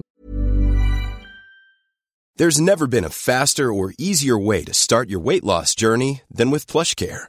PlushCare accepts most insurance plans and gives you online access to board-certified physicians who can prescribe FDA-approved weight loss medications like Wigovi and Zepbound for those who qualify. Take charge of your health and speak with a board-certified physician about a weight loss plan that's right for you. Get started today at plushcare.com slash weight loss. That's plushcare.com slash weight loss. plushcare.com slash weight loss. wenn man, wenn man das vielleicht so ähm, un, unverändert sehen könnte. Ich wollte auch noch zwei Serien erwähnen, die auch ein bisschen, fand ich schon, Buzz hatten dieses Jahr, und zwar The Act. Ja, Patricia Arquette natürlich ganz fantastisch, auch eine wahre Geschichte, geht wieder so ein bisschen um hier, wie heißt das, Münchhausen bei Proxy, Genau, ne? Was, das Paradebeispiel Wir hatten davon. es in Sharp Objects, wir hatten es in äh, The Politician, wo es ja auch einen ganzen Handlungsstrang gab, äh, wo der komplett inspiriert war von der Geschichte. Ich wollte gerade sagen, wenn ihr Politician gesehen habt, schaut mal sie Act, dann Ja. wisst ihr, woher ein großer Teil der Story Genau. irgendwie kommt, eigentlich originär. Ähm, ich muss gestehen, ich habe, glaube ich, nur die ersten beiden Folgen gesehen. Mir war, ich war irgendwie nicht, mir war es zu hart. Also manchmal kann ich dann auch solche Serien nicht schauen, weil mir es Mhm. Ja, ja. zu nah geht irgendwie. Und dann, viele haben es aber gesehen, auch in meinem Freundeskreis fanden es auch sehr gut. Ich glaube, das ist auch so eine Anthologieserie, oder? Richtig, Es eine, es soll, glaube ich, immer dann wieder in neuen Staffeln andere äh, Fälle sollen behandelt werden ähm, in dieser The Act, in diesem The Act-Franchise, wie auch immer das dann aussehen wird. Genau, und dann gibt's noch The Rook, wo ich das Gefühl, also Rook, R-O-O-K. Mhm. Ich hatte das Network, ne? Ich weiß gar nicht mehr, welcher Sender es war. Ähm, Das ist, glaube ich, Stars. Müsste auch es? Stars sein, ja. Ah, sorry. Ah, dann gar nicht Network. Hatte ich irgendwie falsch abgespeichert. Mhm. Ähm, ich finde, ich habe das Gefühl, das kommt auch bei uns ganz gut an. Also wenn wir darüber schreiben, dass auch die, die Zugriffe relativ gut sind. Ich kenne auch jemanden in meinem Freundeskreis, der The Rook ge- sehr gern guckt. ich habe nur den Piloten gesehen. Ich fand es ein bisschen nichtssagend, aber ähm, ich denke, das war auch ein, äh, ein Einkauf, der so ein bisschen Aufmerksamkeit äh, irgendwie gezogen hat. Ähm, und zwei Serien hätte ich noch, aber ich überlasse Ich euch hab, mal das äh, Feld das ist ja das Ding, wir sind ja fast, wir haben ja fast schon die Hälfte von allen aufgezählt, aber mir geht's ja ähnlich. Also sowas wie, ich habe vorhin schon äh, erwähnt, Black Sales. Ich glaube, man kann es sogar noch aktuell auf bei Maxdom auch sehen, habe ich vorhin gesehen, aber äh, gibt's wie gesagt auch Dann bei Stars Join. Plus Plus. Bei Join Plus Plus dann eigentlich. Ist ja beides genau. parallel, glaube ich. Noch. Ähm, sowas zum Beispiel, äh, wir hatten Castle Rock erwähnt, wenn wir noch bei Stephen King Martin bleiben, ist zum Beispiel Mr. Mercedes noch eine Idee für einige Leute, was sehr interessant ist, weil das ist von einem ganz anderen Sender, das Audience Network Ja. oder so, ne, äh, der in den USA äh, kein großes Angebot eigentlich hat, aber irgendwie ist das halt dann jetzt hier bei, beim Stars Play gelandet. Und äh, was bei mir seit äh, vor vielen Jahren auch sehr beliebt war und glaube ich auch, ich war einer von fünf Menschen, die es gesehen haben weltweit, ist Survivor's Remorse. ähm, und äh, das lasse ich einfach mal so stehen, ihr könnt es mal euch angucken. Es geht um einen Basketballer. Nicht wirklich, dass er Sport treibt. Ich glaube, man sieht ihn nicht einmal einen Ball werfen, der ganze Serie, doch zwei, drei Mal oder so. Aber es geht eher darum, was macht ein junger Mensch, der auf einmal sehr viel Geld bekommt, aus ärmlichen Verhältnissen äh, entstammt und dann mit seiner ganzen Entourage, mit seiner Familie, mit seinen besten Freunden ein neues Leben beginnt und wie geht er mit dieser Verantwortung um und was stellt sich, stellen sich ihm für Herausforderungen. Und äh, das war, hat bei mir überrascht gut funktioniert. Das ist so ein klassischer, eine klassische Stars-Serie, die kein Mensch schaut, aber äh, der Felix findet es gut.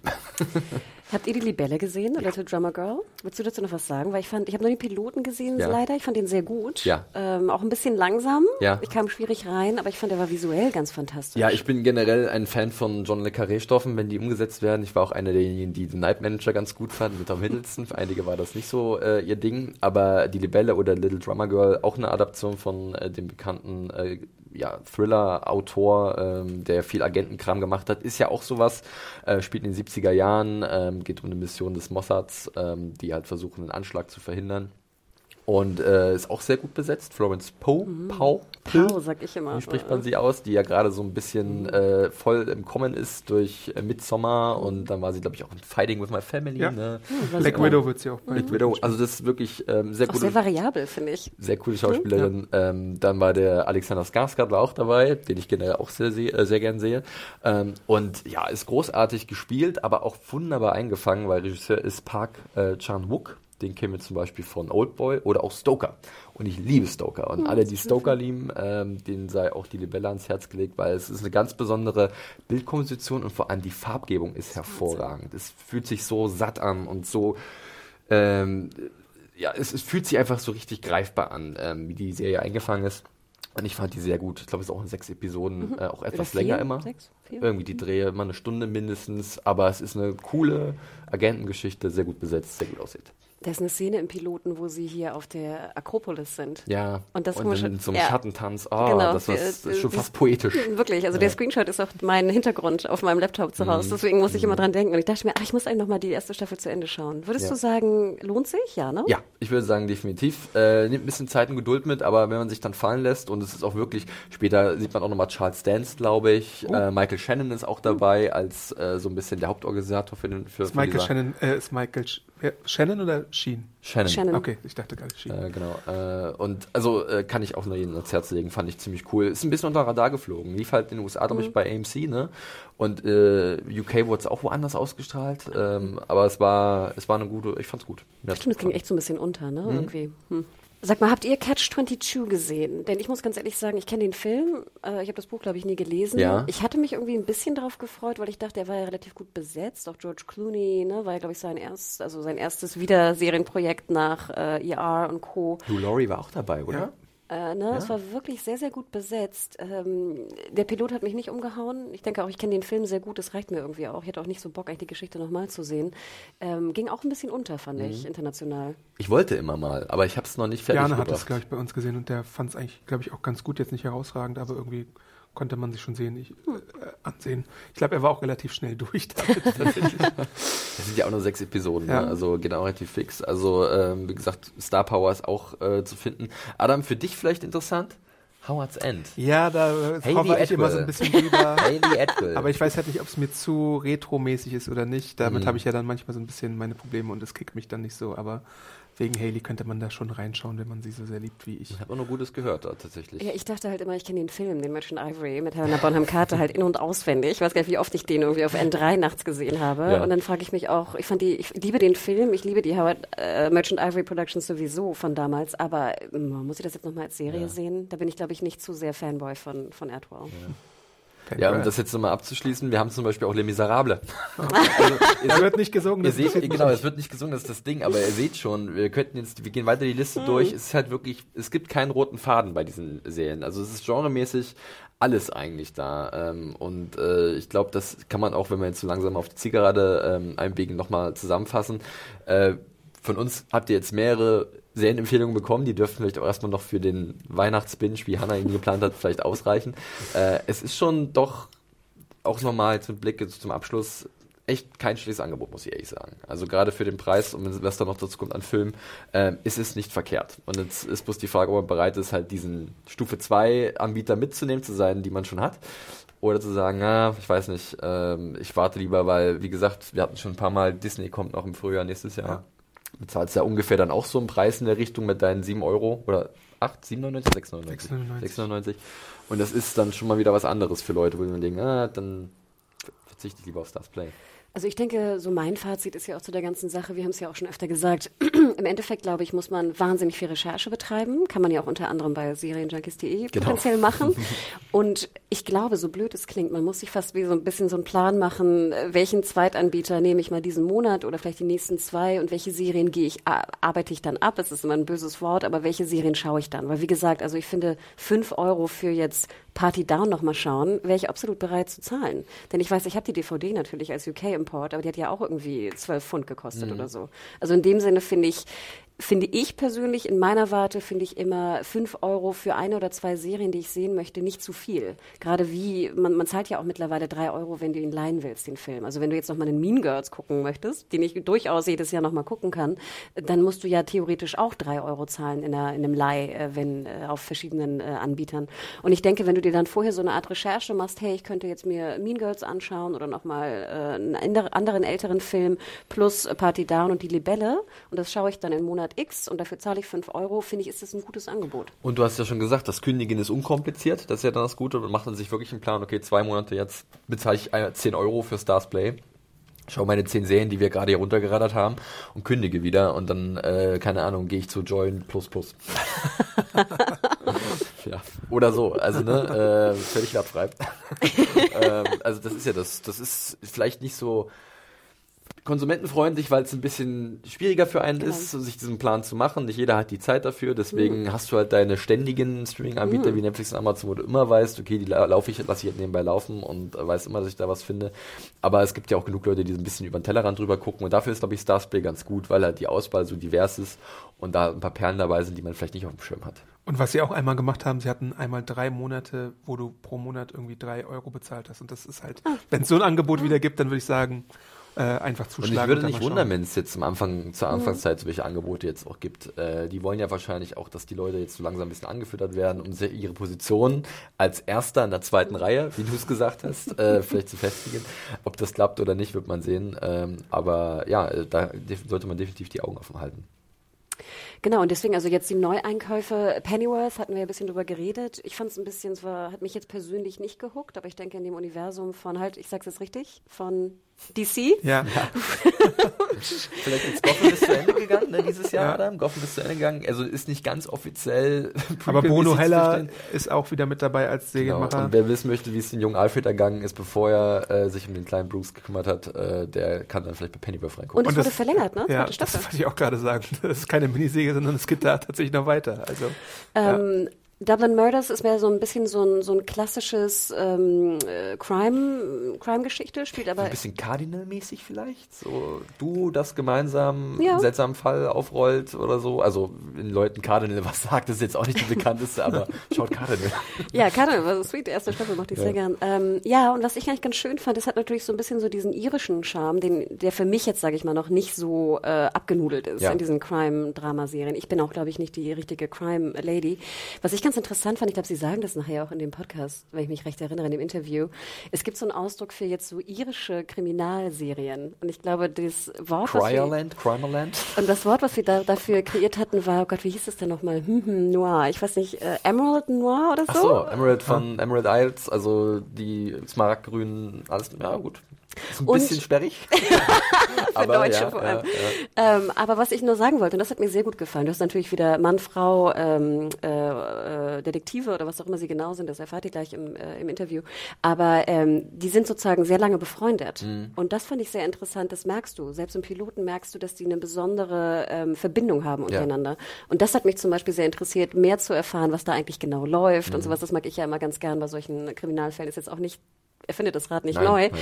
Ähm, aber ähm, wie gesagt, also das fand ich ganz interessant. Äh, Und die Buchreihe war ja scheinbar auch sehr erfolgreich. Es basiert auf einer Buchreihe. ja, das hab ich auch mitbekommen. Ähm, wie gesagt, ich weiß nicht, wie es ausgeht, aber ich denke, wer jetzt auch Lust hat, und das haben ja auch genug Leute jetzt zu Weihnachten oder jetzt in den dunklen Jahreszeiten nochmal so, ein, so eine Crime-Geschichte sich anzuschauen, dann schaut da rein, weil auch äh, er war wirklich sehr bezaubernd im Interview.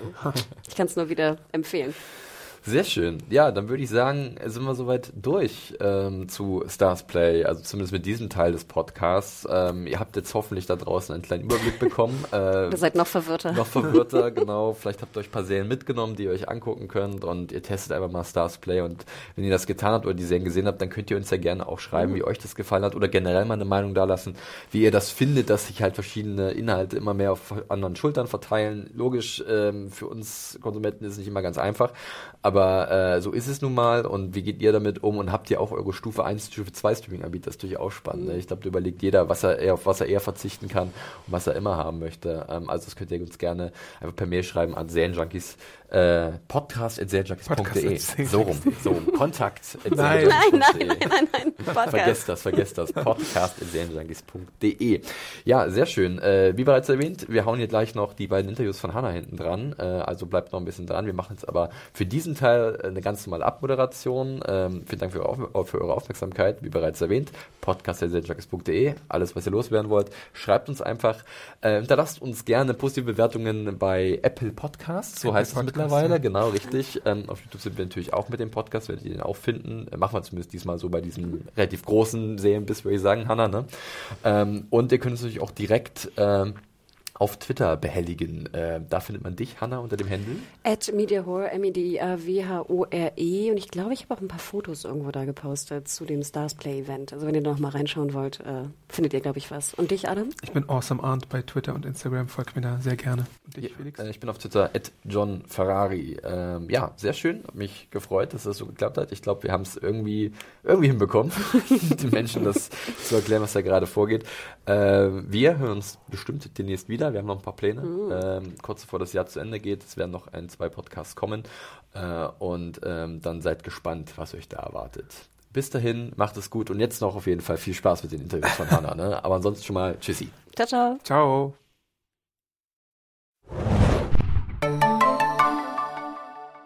Herzlich willkommen, liebe Serienjunkies, zu einer neuen Ausgabe des Serienbiz Podcasts. Mein Name ist Hannah und ich bin heute in London beim Stars Play Press Junket. Und zwar reden wir heute über Dublin Murders. Und ich habe drei ganz besondere Gäste mir gegenüber sitzen und ich würde einmal bitten, ob sie sich selber vorstellen. Please introduce yourselves to the audience. I'm Nimi Spanos, exec producer on Dublin Murders. Kate Harwood, the other exec producer of Dublin Murders. Hi, I'm Killian Scott, and I play Rob Riley in Dublin Murders. So please, um, Killian, tell the audience what is Dublin Murders about? Dublin Murders is an adaptation of a couple of Tana French novels. Um, and the story follows two detectives, Rob Riley and Cassie Maddox, as they investigate a murder in Dublin that they soon begin to suspect is perhaps related to a case that was tw- 20 years previously. And the story follows primarily these two detectives as they go through the challenges involved in investigating these cases and the impact um, both cases have on their personal lives. so Ein bisschen duster. ein bisschen düster. Ein bisschen duster, genau. Um, it's a crime drama. I mean, it can be uh, düster. You're right. Uh, it can be a little bit dark or a little bit grim. dark, maybe is the better word.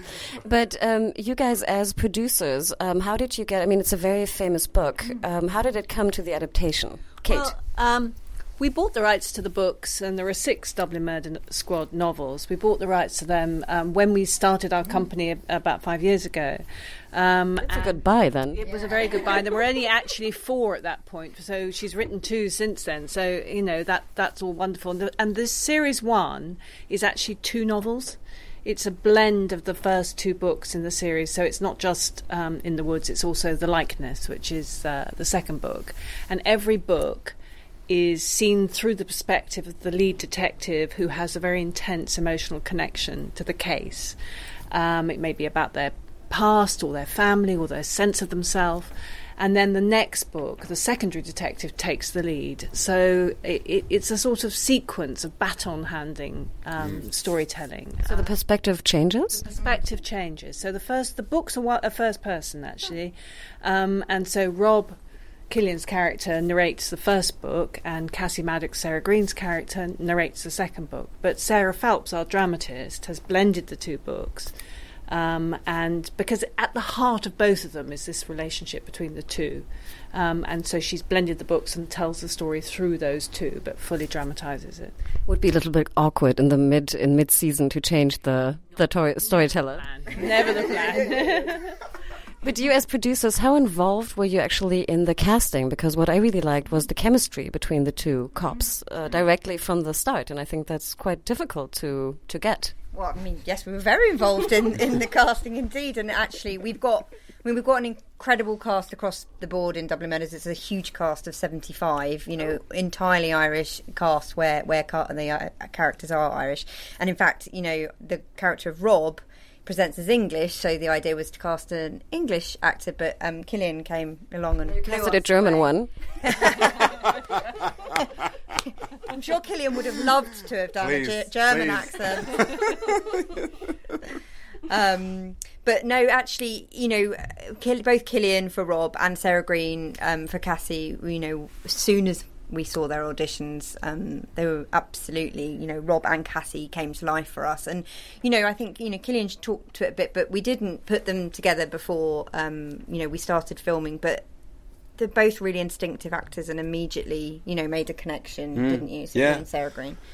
Yeah. I thought maybe you were put into like a room on your own for like 24 hours or something. You know, and you're exactly right in the sense that that would be traditionally what occurs, especially, you know, stars are involved, BBC, Element Pictures in Dublin, Euston, you know, there's lots of you know, people who've done some very serious work and it's it's a big investment and it's an adaptation of popular novels. So it was a real beautiful kind of confidence move on behalf of on behalf of Kate and Nimi and Sarah Phelps and Sol Dib that you know me and Sarah weren't brought together. We were I was in Los Angeles at the time when I got the part. I think Sarah was uh, either over here or in Ireland, and um, you know we met at the first read through, which is about you know uh, ten days before we begin filming, and it was a lu- it was very lucky. You know, Sarah, me and Sarah just hit it off immediately. So you have a dynamic and a relationship then for free. You don't need to work on, you know, finding Cassie and Rob's sort of likes dislikes with each other. It was just a very organic kind of thing, and Sarah is just the most effortlessly brilliant actor, and so we just it was just a very easy process, um, especially when you're working with scripts of this quality. I find then that the actor needs to do almost as little as possible. It's almost like you just try and don't get in the way of yourself because all of the resources are have been given to you to, to create something that's interesting in front of the camera.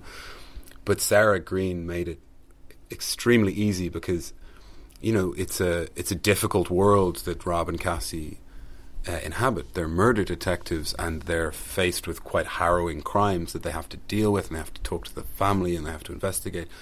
And So with guys in the office, she has to cope with. with that too, you know, the fact that you know, I've both of us are in a position where we've kind of become hotshots in our department. But I mean, she's had to work a great deal harder with a great deal more nonsense to get there, and she's a very strong character.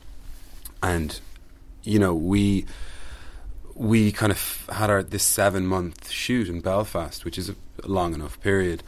Um, and sometimes in Belfast it can be cold and it can be wet, um, and you know, and the and the material is it can be quite heavy. But the, the great thing about Sarah was that she doesn't she doesn't add any greater tension or stress to it, and we tried very hard actually, you know, to keep as as light as playful uh, a dynamic as possible because yeah, it- And and I think the other thing is, uh, it may shock you to know, but we hadn't finished all the scripts when we started filming.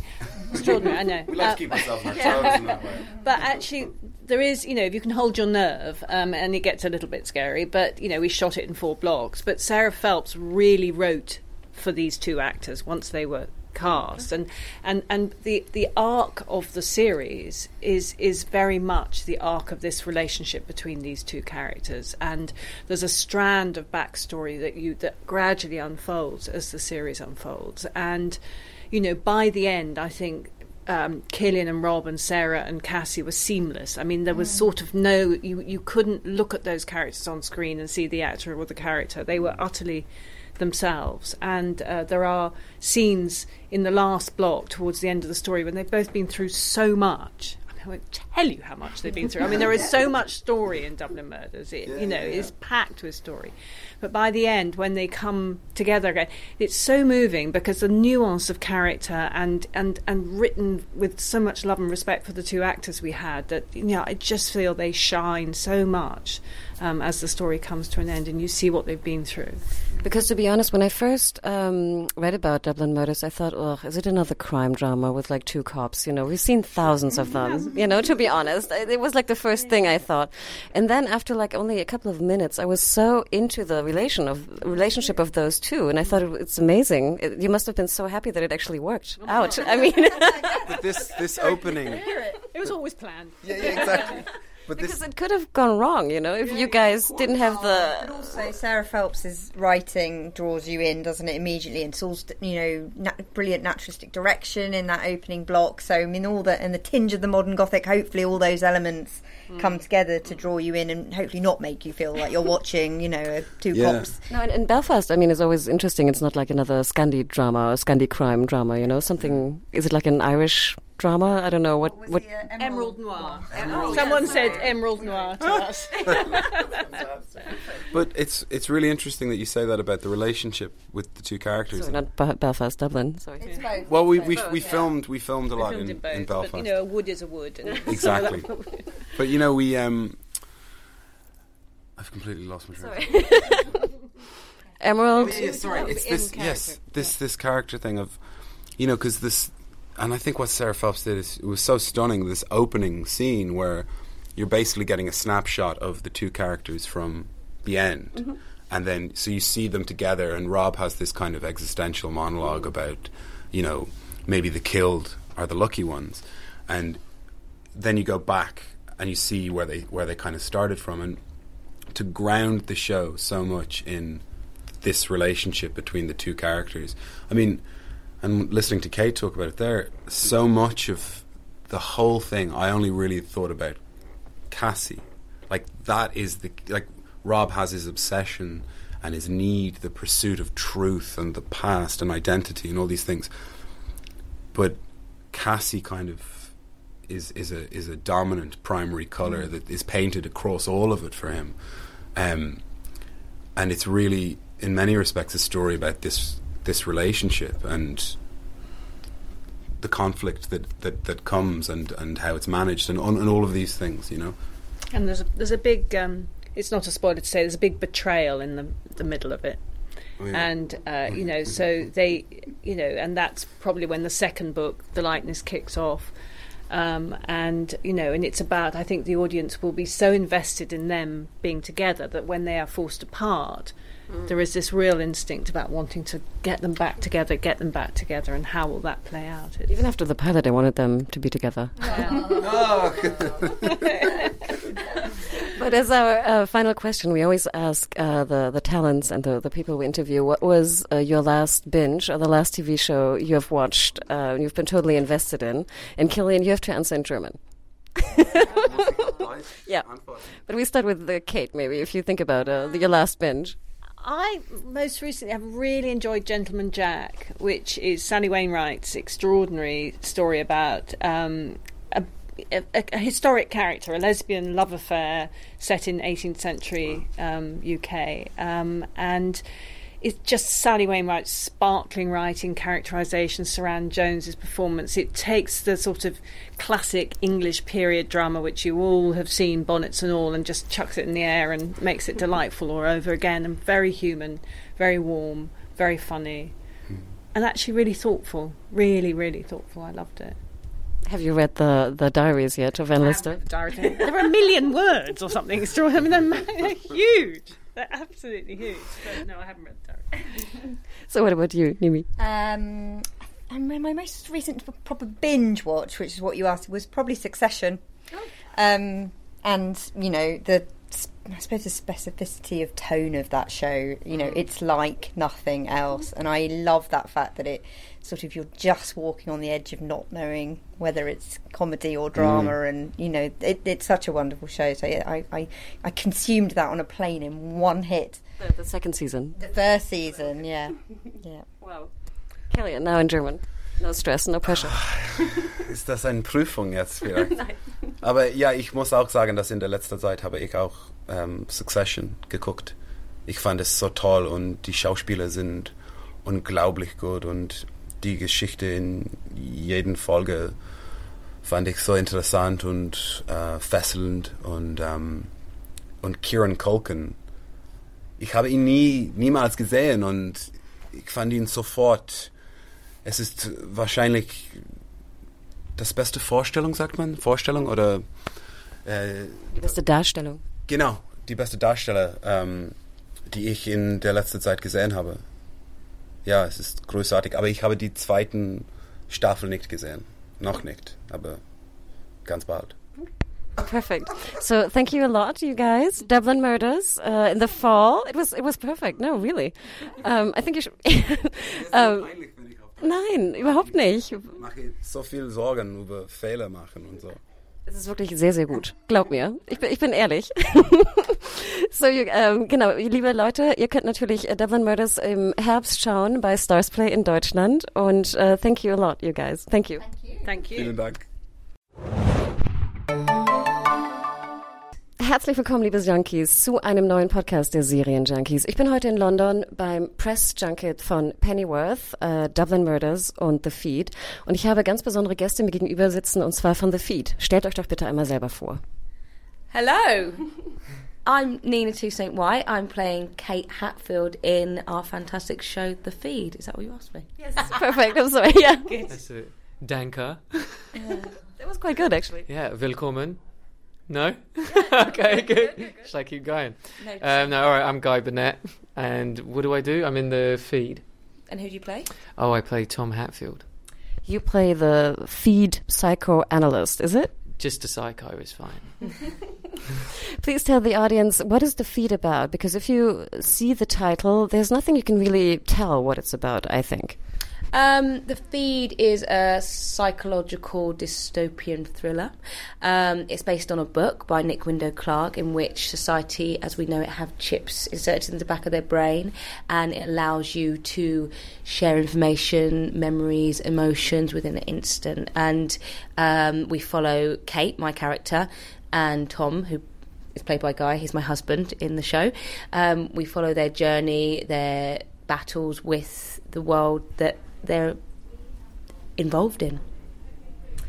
And you're the not the psycho, you're the psychoanalyst. So what is happening with the feed? Because there is something happening right in the first uh, couple of minutes, I think. Yeah, there is. There, well, I think you're first introduced to the world itself, a world where the feed exists and where we kind of all live with this piece of technology um, embedded into our bodies.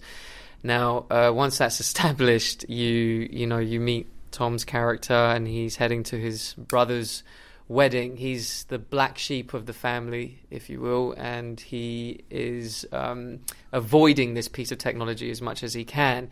At the wedding, he meets his his future wife, um, and then uh, we pick up on this. I think there's an incident. That's right. There's an incident that happens at the wedding, and things begin to dwindle out of control from that point onwards.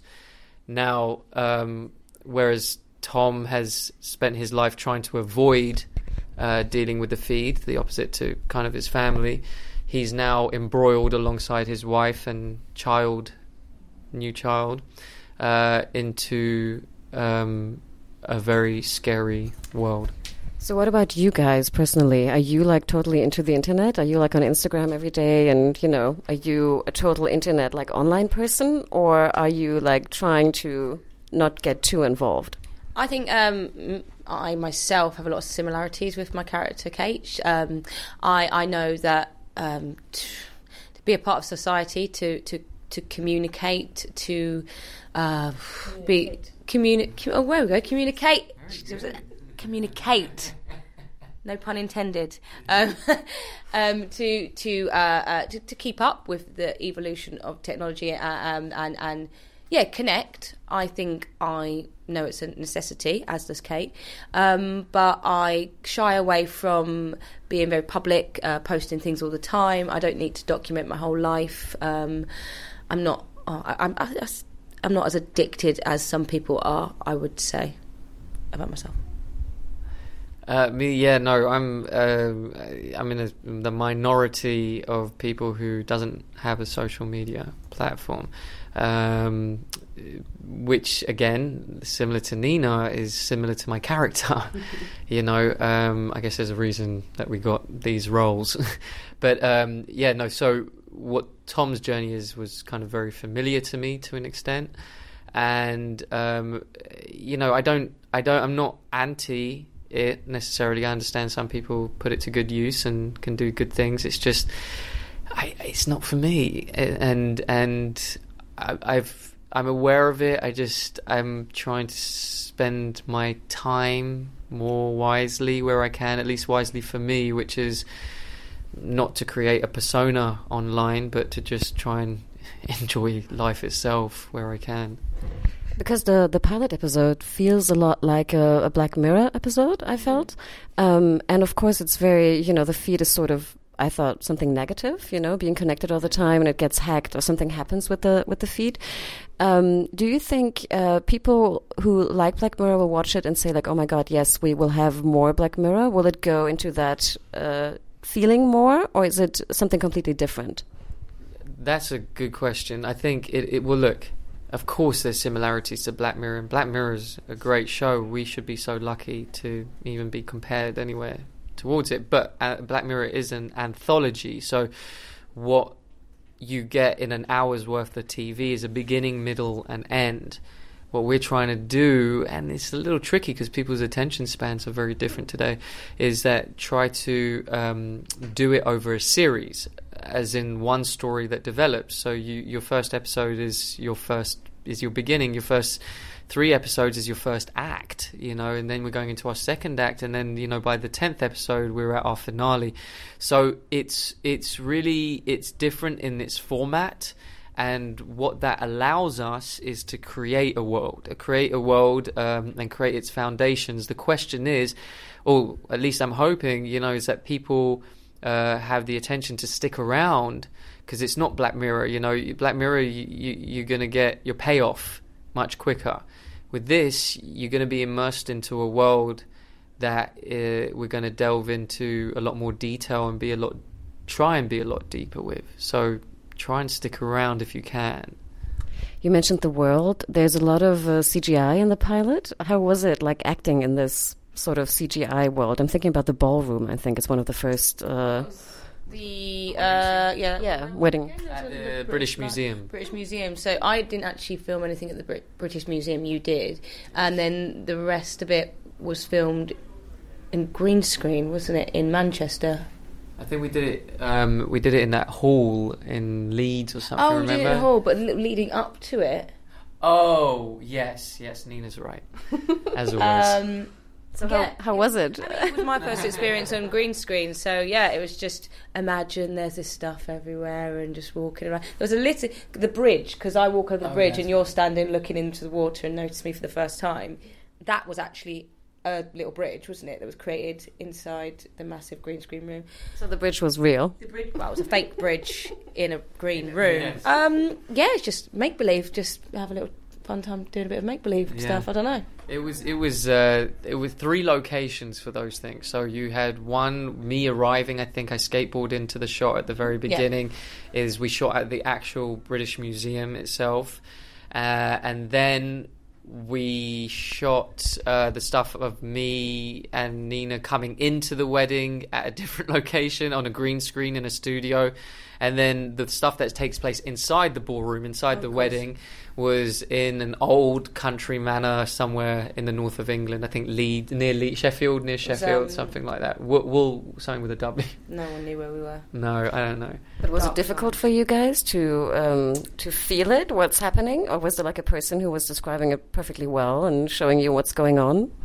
Um, I think it changed from scene to scene. Um, I uh, at, at that specific scene, I, we just kind of got on with it because we were both our characters come out of feed quite a lot. I think that's throughout the whole series. My character Kate resists the feed, therefore she actually just gets on with normal life and doesn't have to fake too much. Uh, there was there is a scene in episode one or two maybe where I'm doing pulling my memories out like pictures and putting them around. I found that quite difficult. Um, but the guy who worked in CGI followed my hands and made it look great. So I'm happy with that. Yeah, I think there, there's also like a moment that you in the what you're referring to in the ballroom in the ballroom scene. I keep saying that, but in the wedding in the wedding scene, where you know you I'm listening to music in my head in in the thing, and then I'm kind of like rhythmically dancing over to to Kate's character. But look, we didn't really know what song it was going to be at the time, and you know I was hoping it would be something cool, but. Um, but it worked actually. I thought you actually heard the song. It was okay. Yeah, no. I c at the time, I was just dancing like a maniac on the dance floor, like I like I normally do. But apparently it worked. The flirting abilities. The what? The flirting abilities apparently worked out. And uh, the, the power of good writing. But for the last question, we always ask the audience, what was your last binge or the last TV show you watched and you were completely hooked to? Oh, oh, oh, my last binge. Hmm. I'm watching something at the moment, but I've forgotten the name of it. What was it about? The, the catcher, the catcher, the the cat. I know you were talking about this the other day. what is it you? called? I don't know. I haven't seen it. I, I, I brilliant. yeah, you were talking about the radio, right? Yeah. I, remember, I don't know. Don't know that show. I I've been watching. I just finished Chernobyl. I think it's maybe the Oh, best yeah, I watched that. television I've ever seen. I wasn't think a it's the fan. best filmmaking. You didn't like it? I don't honestly. Yeah. I don't think if it. I, I liked it because it's fact, like, but it's a true Yeah. story, and I'm like, wow, I can't believe this happened. But if it wasn't, I'd be like, oh, Oh really? Yeah. I thought it was. I bad? think no, Everyone not at all. thing. It's all subjective television, you know, and stuff like this. But no, for for, for me, it was the best thing I, don't- I because I thought I thought the writing was amazing. I thought the acting was incredible. I thought the direction from Jonas, I think his name is Jonas, someone who's genius, Craig Mazan. I was blown away by it. It was very depressing, though. I think you couldn't binge it. I couldn't binge it. I don't know. Did you binge it? I or binged the it, I binged it um, because uh, listen, maybe I'm seeing it from a different perspective. Perspective, I'm not sure, but I just thought it is a depressing subject. It is a dark uh, uh, part of history, but I thought what, how they managed to the pacing with it. I was blown away. The, c- the cinema, it was cinema. It wasn't just like what we would call television before. It's what new wave television is, and I think you can really only do that with a mini series. I don't think you could have Chernobyl season two, three, four, and let it ha- run for ten episodes. That's why I think that it's mm. ch- difficult to digest. But man, as a as a as a piece of art on its own, I I think a lot of these miniseries are good. Like the night of, I thought was The night of was. phenomenal. Br- I binged that. That was years ago. Yeah, but That was brilliant. yeah. When you can do a miniseries, you can offer yourself. You know, there's different formats like the ones you're talking about. Like Black Mirror is an anthology. You know, I did a thing called Electric Dreams, which was a Philip Oh. K. Dick Did you do anthology. that? Yeah, I did one of the episodes on that um, a while back. Yeah, we shot in Chicago, um, and and then you know then you have actual series and you know which develop stories over time. And then you have the the new kind of format is mini series, you know, or sometimes these like six episode things like Mm. Fleabag and whatever else. Each one to its own, and and they're all different. For me, at the moment, I just I don't know. Chernobyl blew my mind, blew my mind. It was like five episodes, wasn't it? It was like a diff- yeah. Five episodes of just great, it's just great, great, great fucking sorry, movie making. It's Germany, you can see it. oh, oh yeah, fuck this shit. I love it. Um, I, c- I literally have gone brain dead and I can't even think about what I had for dinner last night.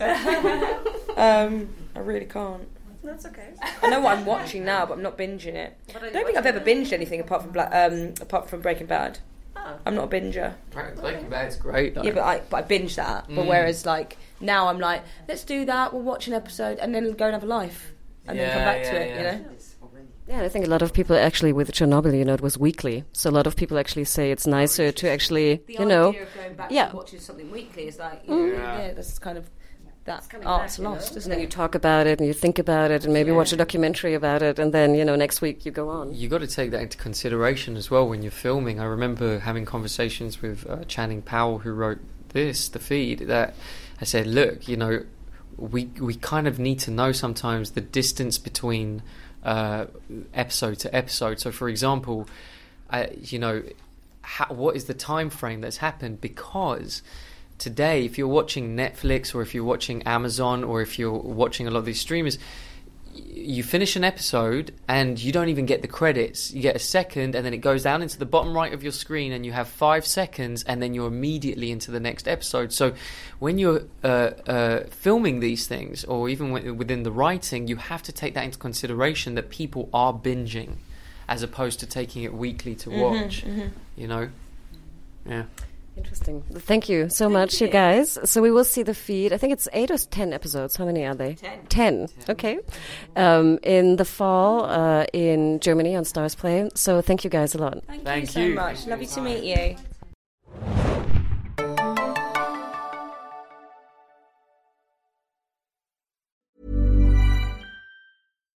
Here's a cool fact a crocodile can't stick out its tongue.